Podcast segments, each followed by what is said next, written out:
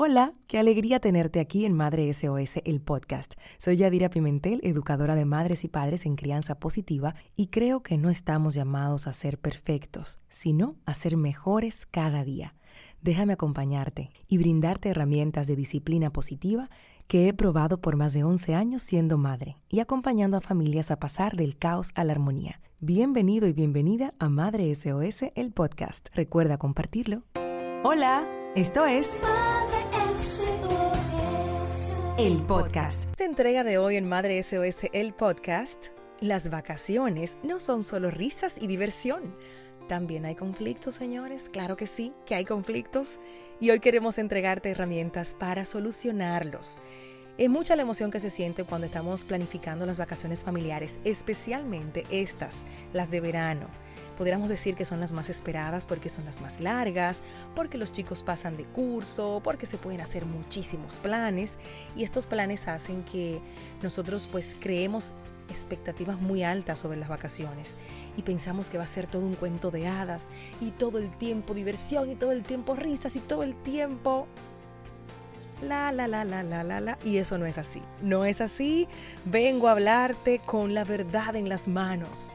Muchas veces los conflictos que nosotros no trabajamos durante el año se agudizan y salen a flote porque en el día a día del trabajo, de los estudios, se dejan pasar muchas cosas y tú lo sabes, claro que lo sabes. Tú dejas pasar discusiones con, con los niños, temas de pareja, cosas personales también, porque el tiempo no nos alcanza y estamos con muchos pendientes de la casa, con pendientes de las tareas de los niños, de las clases extracurriculares, del trabajo, en fin, en ese famoso piloto automático. Pero en las vacaciones, tanto tiempo juntos, tanto roce constante, pues las diferencias de manera natural salen y es normal. Eso es lo primero que quiero que entiendas, es normal, ¿ok?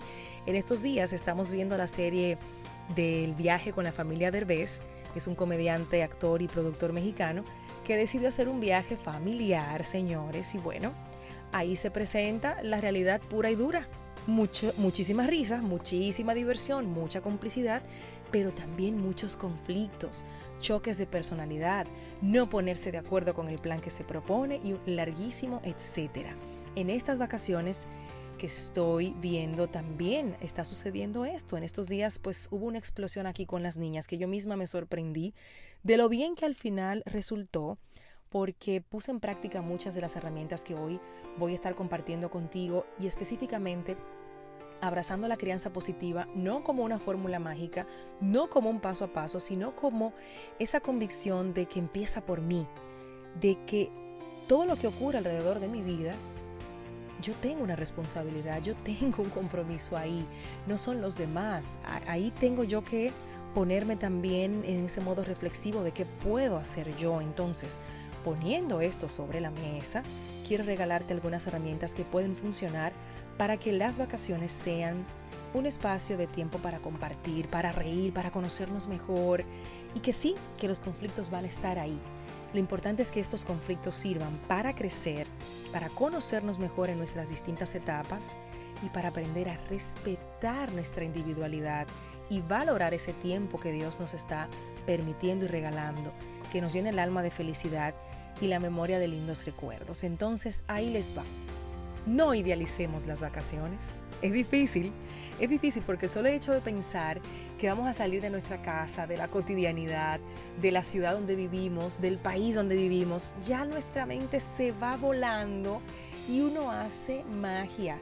Y por supuesto la mente se va a planes maravillosos, a todo lo wow que puedan hacer de las vacaciones un momento inolvidable e irrepetible vamos a entender que sí, que vamos a tener las, expectativas y, y vamos a idealizar muchas veces este tiempo, pero también entender que no se van a cumplir al pie de la letra y que está bien, está bien. La segunda herramienta que quiero regalarte es que recuerdes que somos diferentes todos y que todos tenemos personalidades distintas y por ende, y este es el punto más importante, necesidades emocionales distintas.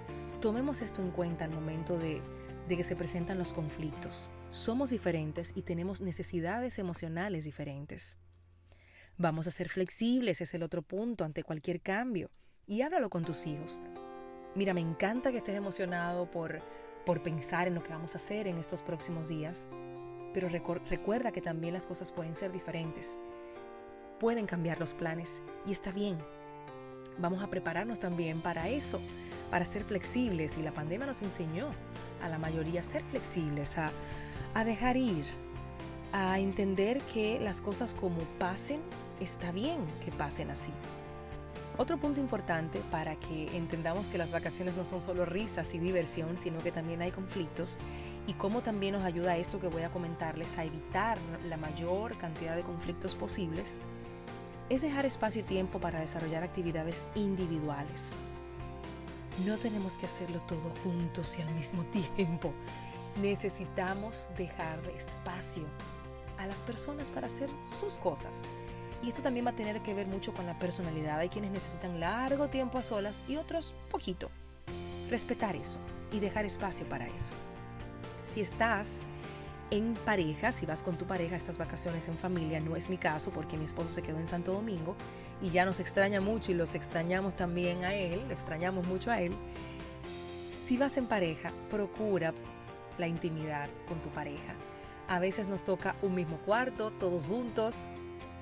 Busca la manera, pónganse creativos, salgan por ahí, porque también cuando la intimidad se rompe en la pareja, los conflictos salen y el roce y la situación y la incomodidad, vamos a, cuidar esa parte lo más posible. Yo sé que a veces es difícil, por lo que ya expliqué, estamos en casa ajena, como decimos, una habitación todo el mundo juntos, pero usted y yo sabemos que hay formas y hay que buscar la manera, ¿verdad que sí? Otro punto es no dejar los buenos hábitos en la casa. Si usted hace ejercicio, si usted come bien, si usted toma suficiente agua y está pendiente de esos detalles, no los suelte no lo suelte en vacaciones porque se siente. Y obviamente no es que tú vas a hacer lo mismo exactamente. Por ejemplo, yo que hago zumba tres veces por semana, no lo estoy haciendo aquí, ni, ni los 45 minutos que hago de la zumba, pero pongo Just Dance con las niñas y bailamos cinco canciones y ya esa es mi actividad física del día, que me divierte muchísimo, que me hace sentir bien y que evita que salga la araña que hay en mí, que hay en todas. Por supuesto, salgo a caminar por aquí, por el vecindario, respiro. Hay una hamaca aquí atrás en el patio de la casa de mi hermana que ya tengo un momento cada día para tumbarme ahí, matar unos cuantos mosquitos y escuchar los pajaritos y eso también es una actividad que fomenta mi bienestar personal y que me ayuda al momento de enfrentar un conflicto tener otra actitud. Otro punto es tener la palabra perdóname, discúlpame, no fue mi intención, honestamente y de forma genuina en la punta de la lengua, porque ocurren situaciones en las que tú actúas de una forma sin intención de dañar y el otro tiene su interpretación y se puede sentir mal y está en su derecho de sentirse mal. Y tú, empáticamente, pedir disculpas y preguntarles a otra persona qué necesita de ti en una próxima oportunidad. También nos ayuda mucho a vivir unas vacaciones más plenas, más humanas, más felices, ¿ok? Y ya bueno, para ponerle la cherry al pastel, trabajemos mucho nuestra comunicación asertiva y va mucho de la mano con lo que acabo de, de comunicar. Y hablando desde el yo. Aquí pasó una explosión que ni les cuento. Tuve que intervenir. Generalmente no lo hago, trato de que ellas busquen la forma y si me necesitan, ellas saben que me pueden llamar, pero en esta oportunidad no me pidieron ayuda, pero yo sabía que la necesitaban y tuve que intervenir.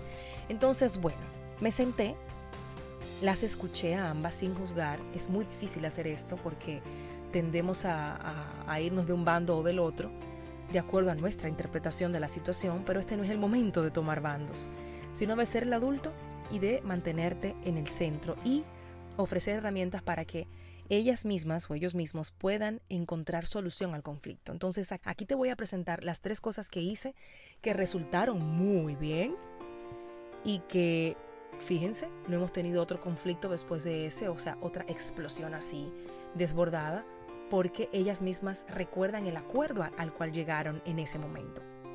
Le pedí a ambas que hablaran desde el yo, que evitaran decir porque tú, porque tú, sino que hablaran desde el yo me siento. Y les dije, quiero escuchar su punto de vista desde el yo me siento así, así y así, cuando pasa esto, aquello y lo otro. ¿Ok?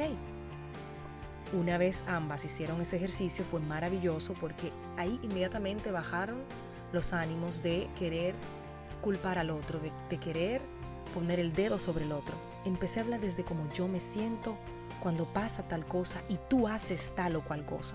¿Me explico? Luego le pedí a cada una que le solicitara específicamente a la otra cómo querían y necesitaban ser tratadas en ese momento, en el que se ponen así, en el que se sienten así y obviamente su cuerpo y sus palabras y su manera de ser cambian porque se sienten atacadas por la palabra que escuché o se sienten ignoradas.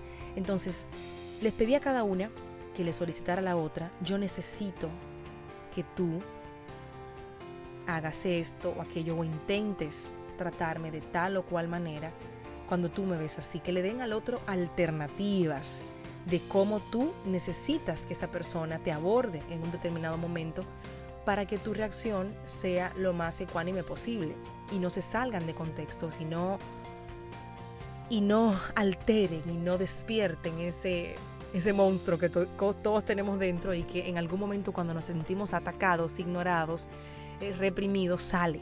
Y al final les pedí entonces que ambas se ofrecieran disculpas por lo sucedido y que llegaran a un acuerdo verbalmente diciendo, la próxima vez, manita, prometo intentar hacerlo así, así y así, para evitar que tú te sientas así, así, así. Señores, eso quedó como para escribirlo, porque verdaderamente cuando tú tienes una comunicación abierta y sincera, es magia lo que ocurre cuando hablas del yo, me siento así, yo necesito que tú, por favor, y llegar a un acuerdo al final, la próxima vez yo voy a tratar de hacerlo así, así, así. Cuando tú me veas que yo estoy reaccionando así es porque me estoy sintiendo así, entonces detente, no me ataques, no me preguntes tanto, dame un espacio. Por otro lado, no me ignores si tú sientes que yo te estoy atacando con preguntas y no me puedes responder. Dime, ahora no te puedo responder, dame cinco minutos, espera. Verbalicen las cosas. Hermoso lo que pasó al final de, este conflicto, donde se llegó a un acuerdo, donde se pidieron disculpas, donde las cosas fluyeron de una forma distinta. La idea de este segmento hoy y de este podcast es regalarte herramientas para, para, que los conflictos que se presenten en estas vacaciones familiares que van a suceder se manejen de una forma respetuosa, amorosa, con altura y que terminemos así, conociéndonos mejor, que terminemos entendiendo cuando tú te sientes atacada, cuando tú te sientes ignorada, cuando tú te sientes mal. Qué bonito es tener esa información y poderla manejar para tener mejores relaciones con tus hijos, entre hermanos, entre la pareja, con la familia.